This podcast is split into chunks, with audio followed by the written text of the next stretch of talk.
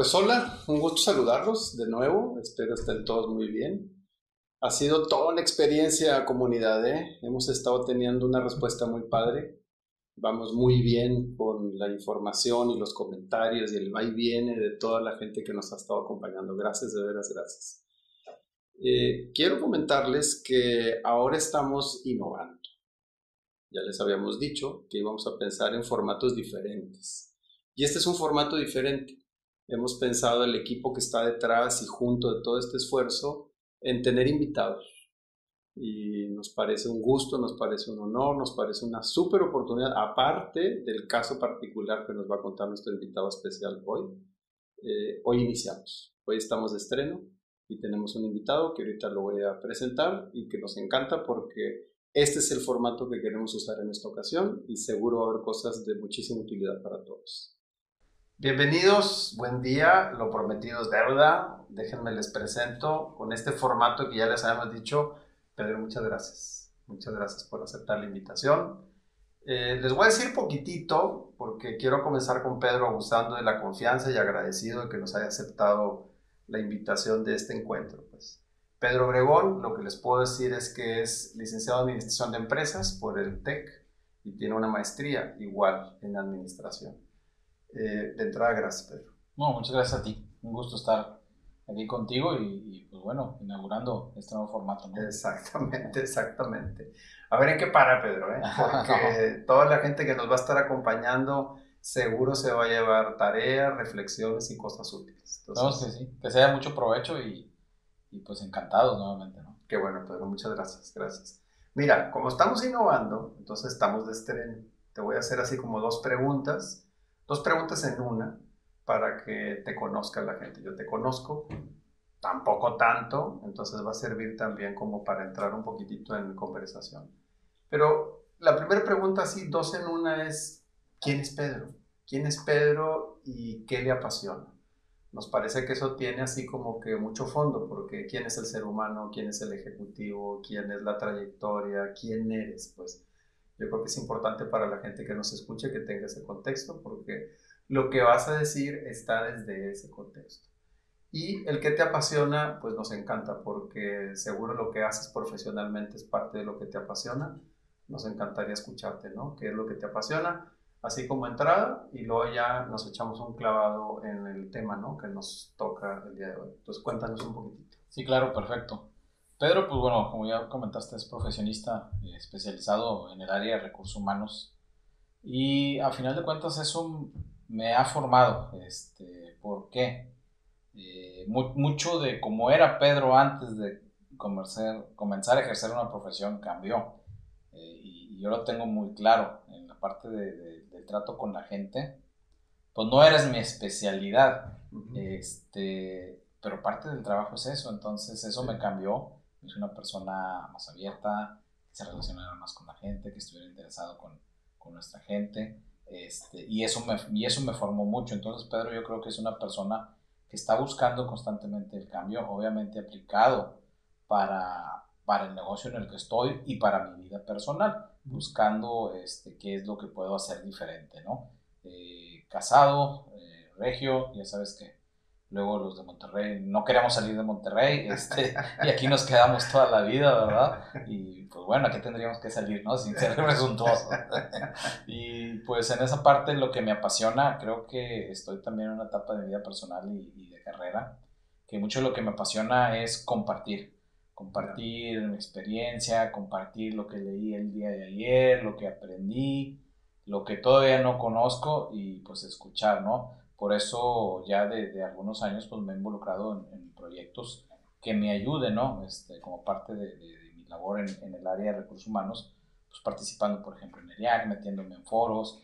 Eh, recientemente me tocó, eh, y fue donde nos conocimos, liderar lo que fue el, foro, el foro de IAC para, para, este año, que fue una gran experiencia y mucho aprendizaje. Eh, y, y, es parte de lo, que, de lo que ahora me está apasionando. Obviamente también mucho la lectura, ¿no? Y, básicamente la lectura yo tengo muchísimas ideas que me ayudan en, mi vida personal y en, y en mi trabajo. Ya. Oye, siguiendo con lo que acabas de decir, si hubiéramos conocido a Pedro de 10 años a hoy, una cosa que tú dijeras, uy, tanto que he aprendido, pero una que tú dijeras, mira, en esto sí ven a un Pedro diferente de hace 10 años para acá. Fíjate que la lectura es una de ellos. No sé si hace 10 años, yo creo que sí. Pero a pesar de que mi padre es un gran lector, tiene su biblioteca, tú gustas, yo leía lo mínimo, lo que necesitaba leer. este, pero, por ejemplo, fue algo que aprendí de mi actual jefe. Este, y como yo veía ya en la práctica que leía y que lo llevaba a la práctica, pues de ahí tomé el gusto. Y ahora parte también de lo que me gusta hacer es impulsar a la gente, a mis compañeros, a mi equipo, a leer, ¿no? Este, porque sin duda es, eso, eso cambia a la persona, te abre la mente, generan muchísimas ideas y está ahí, está bien. Pero ahora lo, lo padre es ponerlo a la práctica, ¿no? Entonces en esa parte fue algo que yo, que yo cambié y que antes no lo veíamos, ¿no? Qué padre, qué padre.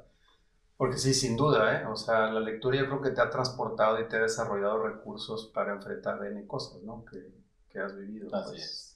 Que fíjate que eso conecta muy padre con el tema. O sea, hoy sabías tú, y para que lo sepa toda nuestra comunidad, eh, seguimos ¿eh? con la secuencia de temas que hemos venido compartiendo y el tema es cambio, resiliencia, adaptación, o sea, cómo entrarle a todo esto que estamos viviendo. Pues este, tú tienes una responsabilidad muy importante eh, formalmente en tu empresa, este, muy importante, entonces creo que estaría padre que primero a la comunidad nos puedas platicar un poquitito qué enfrentaron, qué han estado enfrentando, Pedro, en todo este tiempo, porque ha pasado de todo. O sea, justo ahorita que nos saludábamos, yo te preguntaba cómo está la familia, cómo está la salud. Antes como que no era tan común, o sea, andar preguntando esas cosas, pues.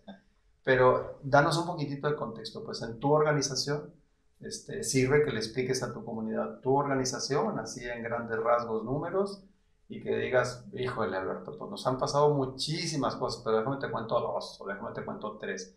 Nada más para poner en cancha qué has vivido y luego ya adentrarnos cómo le han hecho, porque creo que lo han hecho muy bien y nada más para entender qué es lo que han hecho. Pero cuéntanos un poquitito qué, qué has vivido y cómo está tu organización. Claro, sí, yo, yo estoy eh, actualmente como director ejecutivo de recursos humanos para Viva Aerobús. Viva Aerobús es una aerolínea de bajo costo, tenemos ya más de Estamos por cumplir 15 años este, de, que arrancamos. Este, me tocó ser fundador, que eso es algo que también me da, me da mucho gusto y, me siento muy orgulloso. Somos eh, una empresa, actualmente somos alrededor de 3.000 personas. Eh, estamos en cinco ciudades, nosotros llamamos bases de operación, donde basamos, dormimos aviones y de ahí operamos a todo el país. Y bueno, y este año ha sido de muchísimo, muchísimo crecimiento. Eh, por buenas decisiones que tomamos el año pasado, eh, nos ha permitido recuperarnos muy, muy rápido y seguir creciendo, ¿no? Eh, el año, sin duda, algo que, algo que valoramos dentro de nuestra cultura y de lo que es Viva Aerobús es estar listos para el cambio. La, la constante es, es, el cambio. del mercado en el que estamos tiene sus altibajos, tiene sus ciclos, eh, y dentro de eso presenta muchos retos. Eh, pero el año pasado, eh, pues obviamente que era una cosa fuera de lo normal, ¿no? Pues. Es este, una, digamos, gran crisis, por eso fue catalogado como pandemia. Hicimos un alto en el camino y ahí dijimos, vamos a hacer dos cosas. No estamos operando, no estamos volando, este, hay que dedicarnos a estas dos cosas. Uno, ¿qué vamos a hacer para que toda la gente que trabaja con Viva Aerobús tenga seguro su empleo. Ese fue uno. Y el segundo es qué vamos a hacer para cuidar a nuestra gente, a nuestra gente y a su familia. Y de ahí partimos. Eh, y trabajamos mucho el año pasado en estos dos factores. Y lo otro que vimos fue que el mercado, como lo conocíamos, cambió. Esperábamos que sucediera, digo, el, otro hito anterior a esto fue eh, septiembre de 2001, que cambió a, a nuestro mercado de la aviación eh, muchísimas cosas cambiaron, muchísimas cosas fueron diferentes cuando antes tú podías ir a, a dejar a tu familiar a la puerta de abordaje. Este, pues ahora no, casi en la entrada te dicen vas para atrás, ¿verdad? Y solamente el que va a volar. Entonces, eh, fue también ver qué teníamos que hacer para adaptarnos a cómo iba a regresar el mercado, específicamente entrando en, en, cosas muy, muy específicas. Sabía que el, el el mercado de negocios iba a desaparecer, que obviamente era de los más fuertes anteriormente para toda la industria de la aviación. Entonces tuvimos que buscar cuál va a ser el nuevo mercado que íbamos a estar haciendo y prepararnos para eso. Digo, parte de las buenas decisiones que tomamos fue que toda la gente que laboraba con nosotros mantuviera su empleo y eso nos hizo estar listos para cuando esto despegó.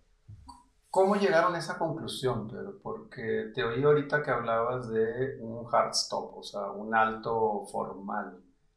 ¿Qué pasó en eso? Yo tengo un par de hipótesis en la cabeza y lo he visto en otras organizaciones que si no hay tiempos para pensar y no hay espacios para dialogar, los procesos de cambio no le entras igual. O sea, a veces se te pega la tecla y sigues haciendo más de lo mismo. Y me explico, se empieza uno medio a improvisar. Pero te oigo que ustedes sí decidieron hacer un hard stop, o sea, se detuvieron. ¿Qué pasó ahí? Pues, o sea, ¿cómo hicieron eso? sí, eh, parte también eh, fuimos uno de los sectores y se, se, predecía que iba a ser uno de los sectores más golpeados. Y tan fue así pues que cuando nosotros manejábamos cerca de 500 operaciones al día, eh, haciendo memoria, el año pasado había días que solamente teníamos dos vuelos. Un vuelo que salía de, de México a Cancún, regresaba de Cancún a México y era toda la operación. Lo veías también en el, en el aeropuerto de Monterrey, que es donde tenemos nuestra base principal. Llegabas a la oficina los martes, que los martes pues, son los meses, los días bajos de operación apagado, todo apagado. Y lo veías desde la de entrada. película, Pedro. Sí, tomamos y video nosotros de que mira lo que está pasando, ¿no? Este, los negocios cerrados, todos los, los, de café, los de venta de alimentos. Eh, pero seguimos muy bien la filosofía que, que, que hemos predicado siempre de, bajo nuestro concepto de gente viva, de, ser una familia. Dijimos, a ver, primero que nada tenemos que proteger el empleo de todos, ¿no? Y de ahí de hecho, de ahí salieron cinco iniciativas sobre las cuales íbamos a trabajar. Una de ellas era lo que llamamos la gente viva. La gente viva es qué íbamos a hacer en cuanto a la gente, porque la gente iba a estar en su casa. Este, y en qué iba a estar pensando. Si no está viendo lo que sucede de primera mano en el negocio, pues en qué iba a estar pensando en, oh, voy a perder mi empleo. Y eso para nada es sano, ¿no? Sí, sí, sí. Fantasmas y etcétera. Sí, si no tenemos comunicación, si no tenemos información, inventas. Así es. Lo llenamos los huecos, como dicen, ¿no? Sí, sí. Este, y dentro de esos cinco subcomités, que era lo del pasajero, eh, la parte financiera, la parte de nuestra gente, este, eh, la parte de la atención propia a, cambiar procesos internos derivados de este COVID, pues fue que definimos cuáles iban a ser los siguientes meses, las siguientes metas en corto plazo, y ya la organización comenzó a trabajar en eso, ¿no? Por eso lo decidieron formalmente, es decir, se juntó el equipo ejecutivo y dijeron, señores, tenemos que hacer un alto del, avión, paremos, conversemos y decidamos qué queremos hacer. Y de ahí salen las cinco iniciativas. Así es, así es. Así es. Comenzamos por ese lado, propusimos, sabíamos que a, la par seguías trabajando. Eh, yo creo que a ti también te sucedió cuando muchos dicen, oye, pues ahorita no estamos haciendo nada, la verdad es que no, el trabajo se multiplicó para las áreas que dan soporte staff y, equipos directivos, ¿no? Eh, realmente, aunque no estábamos operando, gran parte de la gente seguía trabajando porque había muchísimas cosas que hacer para cumplir con esos principales dos objetivos, mantener nuestros empleos y mantener la salud de nuestra gente. Que obviamente esa parte, pues en mi rol tomó mucha relevancia, prácticamente el año anterior a eso me dediqué, ¿verdad? Sí, sí, sí, sí, sí, sí, Que jamás te imaginaste, ¿no? que una pandemia te iba a traer de cabeza con mil cosas.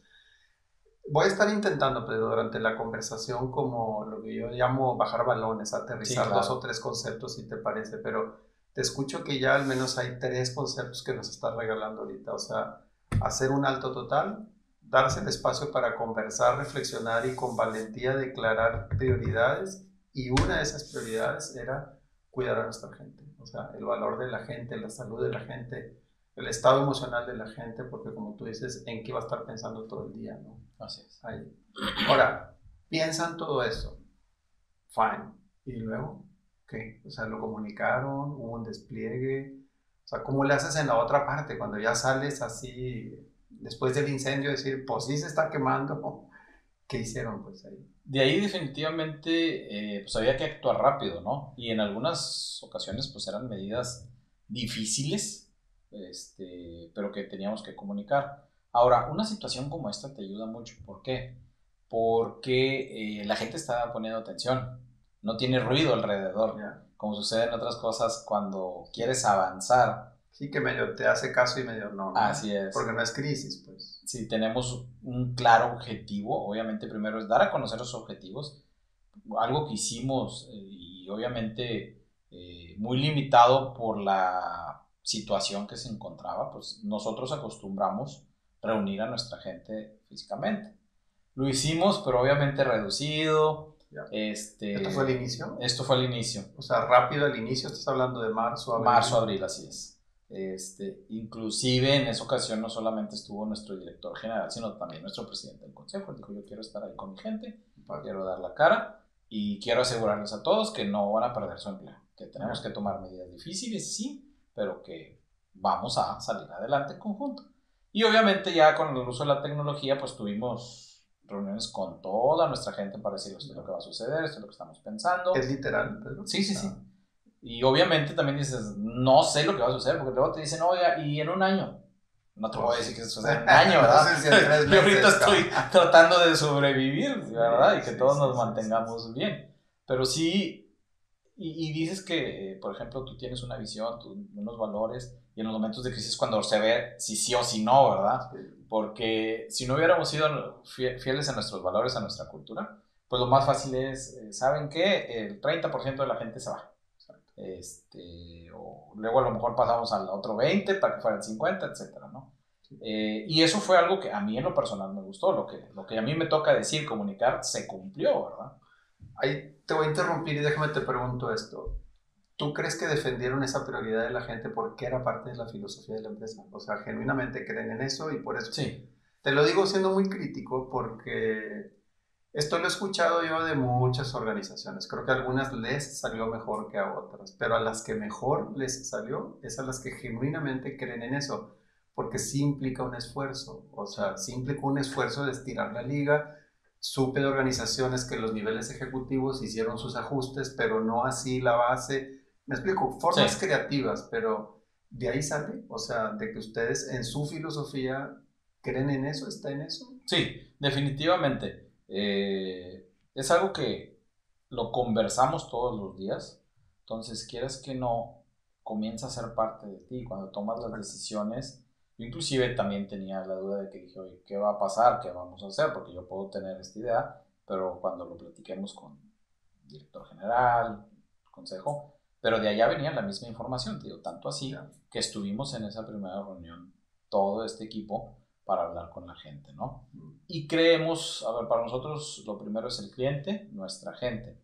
Y digo, ya entrando en otros temas, el liderazgo, para ser líderes decimos que si tú quieres ser un líder en Viva Aerobús, lo primero que tienes que hacer es servir a tu gente, ¿no? Entonces esa parte lleva ya años que lo trabajamos y pues ahora, ahora Pero se COVID fue la prueba maestra. Así es, así es, cómo no. bueno, te oigo otras dos. Este, el valor de la cultura y la filosofía de la organización en momentos de crisis, ¿no? Porque cuando tienes claro tus creencias, tus valores, pues eso tienes que ser congruente y eso te sale mejor así, ¿no? Y la otra, el valor y la transparencia para comunicar. Pero porque por eso te pregunté a todos, me dijiste sí, a todos. O sea, yo también creo que en la medida en que no hay información, hay información. ¿Me explico? Porque la gente, como tú dices, la llena con cualquier otra cosa. O sea, entonces el valor de sí ir a responder, incluida la respuesta de no sé, pero mínimo te digo, ¿no? Así es. Que no sé. Sí, y ahí era el compromiso. A ver, si ahorita no sé, a lo mejor en dos, tres meses voy a venir y te voy a decir lo que sé, ¿verdad?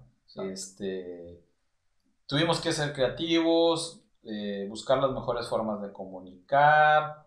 Eh, también aprendimos en el camino que de repente cuando empezábamos a, a recuperarnos, la gente ya no lo veía igual con, que nosotros, no tenía la misma visión, y eso era porque no estábamos comunicando bien, no estábamos, estábamos asumiendo, muchas veces asumes que todos saben este, lo, mismo, la misma información, y si no lo aclaras es cuando empieza a transgiversarse o eh, a haber diferentes entendimientos, entonces tuvimos que aprender también el camino, pero sí, bendita tecnología, podíamos tener, obviamente el año pasado éramos cerca de 2.200 personas, este, las cinco bases, pero muchos de los líderes nos dedicamos a eso, a comunicar, tener cada tres semanas reuniones. Y, y, algo que nos funcionó súper bien también es que cada dos semanas teníamos un video del director general respondiendo a todas las preguntas que nos llevaban, que nos llegaban, perdón. ¿Cómo llegaban las preguntas? ¿Pusieron un buzón Eh, electrónico? Sí, cuando, cuando lanzábamos los videos dijimos vamos a estar respondiendo preguntas, haznoslas llegar a este correo, Ya. le llegaba a mi equipo y con eso ya hacíamos el script y lo respondíamos. Y eso fue cada 15 días. Llegamos a hacer cerca de 30 videos el año pasado de del director general dando respuestas, pero obviamente dábamos la visión, cómo estamos, cómo vamos, estos son nuestros números, este, y todas las preguntas que nos llegaban, pues tratábamos de responderlas, ¿no? Este, ahorita pensaba un poquito en el equipo directivo, que tú formas parte. Eh, ¿qué relevancia tiene que los líderes se pongan de acuerdo para hacer todo esto? O sea, tiene su relevancia, pero quiero escucharte cómo les fue en eso. Pues, o sea, el director general direccionó, ustedes dijeron nos tenemos que poner de acuerdo, fue un motivo de cohesión. ¿Qué pasó con el equipo directivo? Creo que, eh, digo, a final de cuentas, normalmente tenemos muchas sesiones y hay muy buena comunicación entre el equipo. Siempre va a haber diferencias, ninguna empresa es perfecta, siempre podemos mejorar todos. Eh, y armamos estos cinco subcomités. Ya, Y en cada una de las cinco prioridades. Así es. Y esos cinco subcomités tenían obviamente un líder. A mí me tocaba el de la gente, el de la gente viva. ¿Cada líder era- un miembro del equipo directivo? Sí, sí. Eh, la parte de la experiencia del pasajero era la gente de operaciones y la gente de experiencia del pasajero. La parte de, de la venta era obviamente la parte comercial, más el equipo de finanzas. Este, u- u- un, comité tenía un líder, otros tenían dos líderes. Y el resto del equipo directivo se fue acomodando en esos equipos. Obviamente yo iba a requerir apoyo de algunos otros directores, sobre todo me tocaba mucho los directores operacionales y fuimos trabajando sobre ese seguimiento y cambiamos todo nuestro seguimiento de la Junta Semanal cambió a basarse en esos cinco comités. Que ahí te estoy escuchando otro recurso que creo que en este tipo de situaciones es valioso, pues. Bueno, otros dos balones bajados, o sea, la relevancia de que los líderes estén al unísono en la conducción de una situación en crisis, porque requiere eso, ¿no? Y dos, flexibilidad, o sea, te estoy viendo innovación, flexibilidad, porque tuvieron que sacarse de la manga cosas que a lo mejor nunca habían pensado o nunca habían hecho, pero... Sí, y, y, era mucho buscar porque todavía no existía la forma de resolverlas. Este, pero es buscar, digo, ahorita con, con tanta tecnología encuentras, ¿no? Y de repente por ahí nos encontramos con buenos socios con los que trabajamos para resolver esas iniciativas, ¿no? Este, ¿cuándo ibas a pensar una cosa que sonara eh, irrisoria? Necesito tener 5000 cubrebocas todos los días, ¿verdad? Para que la gente quiera operar. y pues bueno, todos ¿Qué, tuvieron su, su, su crash, ¿no? En algún momento faltaron cubrebocas, en algún momento faltó Sí. eh, gel, etcétera, ¿no? Pero Sí. era, era buscar y, y obviamente eh, sabías si la gente llegaba y te buscaba, oye, yo conozco a esta persona, yo conozco a este proveedor, etcétera. Eh, pero pues obviamente todavía todo tiene que ver mucho con la comunicación, que todos estemos enterados de los objetivos, de las eh, actividades, de las tareas, de las iniciativas. periódica. Exacto. que los líderes den la cara, que se respondan las preguntas. Sí, muy importante. Oye, ¿qué tanto se pasearon? Porque me parece que eso lo he visto en algunas empresas que lo han hecho muy bien, otras no tan bien, por el tema de escenarios, pues. O sea, ustedes a puerta cerrada decían, estamos ejecutando el plan A, pero tenemos un plan B y tenemos un plan C. O sea, ¿se asomaron a posibles escenarios contingentes en el dado caso de que no funcionaran? Básicamente teníamos dos planes. Obviamente, eh, la opción uno es lo que, lo, que, lo que estábamos ya ejecutando. Y sobre esa opción uno, digamos, tuvimos que hacer adecuaciones. La otra es, esto no se recupera en lo que resta del año. Este, y entonces ahí sí, pues ya no íbamos a ir a hablar con la gente para decir qué podemos hacer Sí, en sí, conjunto, sino decir, esto es lo que tenemos que hacer. Eh, definitivamente nunca llegó esa, esa parte, este, porque, porque mucho de lo que hicimos en nuestra primera opción en el plan A se ejecutó de forma exitosa y funcionó. Y obviamente había algo externo que nosotros no podíamos controlar, que era el consumidor. Eh, jugó también la parte de la pandemia, tantos meses encerrados, a nuestro favor. ¿Por qué? Porque cuando ya comenzaba a haber algo de libertad, pues ¿qué hago? Había sed me por- voy, Claro, ya. me voy, agarro un vuelo, ¿no? Este, entonces esa parte sí nos hizo recuperarnos, pero obviamente también muy ligado a nuestro modelo de negocio, ¿no?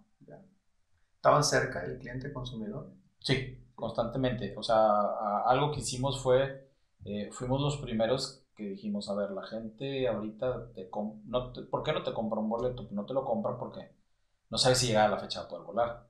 No sabe si, si, si se va a poder subir ese día al avión, le van a decir que no, se lo vamos a cancelar, etc. Entonces, uno de los cambios importantes fue flexibilidad. ¿Qué va a querer ahorita el cliente? Flexibilidad. ¿Qué le impide, impide comprar un boleto? Que no hay certidumbre. Entonces dimos esa flexibilidad para que ese no fuera un, un stopper para él. Buenísimo. Bueno, el tema da para mucho, pero voy a intentar ir medio aterrizando el avión ya con un par de preguntas este, que me parecen importantes para toda la comunidad que nos está escuchando.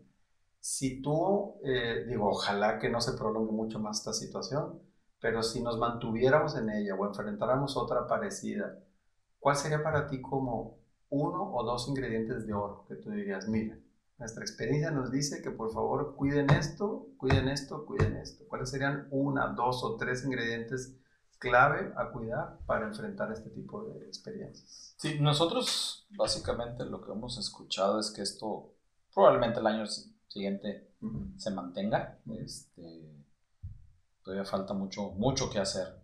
Eh, definitivamente, eh, ¿qué sí volveríamos a hacer y mantendríamos? La toma de decisiones rápida, el hablar y cuidar a nuestra gente, porque pues, son ciclos, son ciclos y, ahorita como va para abajo tan fuerte, luego va a rebotar para arriba súper rápido y tenemos que estar listos.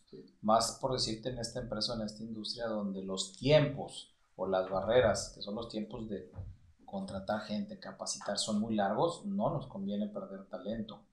Eh, dos, eh, la parte de ser flexibles. Aquí también aprendimos mucho. Eh, a manera que vas creciendo como negocio, te vuelves inflexible. Ya no eres aquella empresa joven, etcétera, este, que, que tomaba las decisiones entre dos, tres, de repente tiene que intervenir más gente.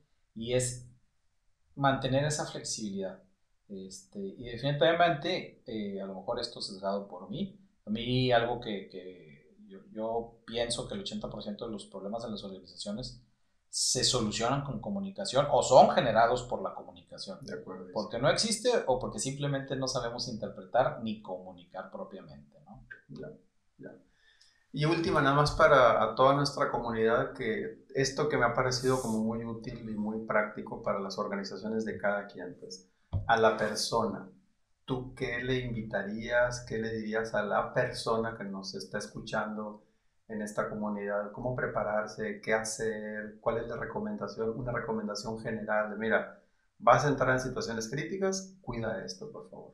¿Qué sería útil para tu gusto que cuidáramos? Yo creo que eh, una clave es eh, no guardarnos las cosas, ¿verdad? no, no hay que dejar de hacer esas preguntas por más difíciles o complicadas que sean. Eh, debemos de, eliminar las sospechas o el yo creo, el yo pienso. Hagamos las preguntas, este, eso siempre va a generar, una, primero un ambiente de trabajo mejor, dos, que tengamos en claro qué es lo que va a suceder. Obviamente también necesitas una contraparte que te responda las preguntas de manera honesta, ¿no? este, y que sean promotores y agentes del cambio, ¿no? Eh, en este caso el cambio ya estaba aquí, no era ver si lo aceptas o no. Así Podemos quedarnos en el viaje de que, oye, yo quiero, yo estoy esperando cuando regrese a ser la vida como era antes. Pues nos vamos a quedar en ese viaje, ¿verdad? Eh, y nunca va a volver. Entonces, busquemos ser promotores del cambio. Yo creo que ahí, a final de cuentas, es lo que buscan las organizaciones, gente que promueva el cambio, gente que les ayuden a, a, poder enfrentar no solamente situaciones de crisis, sino lo que se va presentando en los años que no hay pandemia, por así decirlo. ¿no? Buenísima, Pedro. Pues oye, muchísimas gracias. Yo creo que mucha información útil para la comunidad que nos va a estar acompañando. Espero que no sea la última vez que nos acompañes. No, un gusto. Que va a haber muchos temas para seguir conversando. Eh, yo creo que vale la pena hacer como la síntesis, luego generamos ya algunas frases y recomendaciones particulares ¿no? en las redes. Claro. Entonces, mil gracias Pedro, por acompañarnos. No, un gusto, muchísimas gracias. Este, estamos a sus órdenes, claro. Muchísimas gracias, gracias. Bueno, comunidad, pues ahí está, mucha tarea que Pedro nos está dejando. eh, y yo creo que cosas para llevarnos y hacer tarea. Entonces nos vemos en la próxima y gracias por acompañarnos. ¿eh?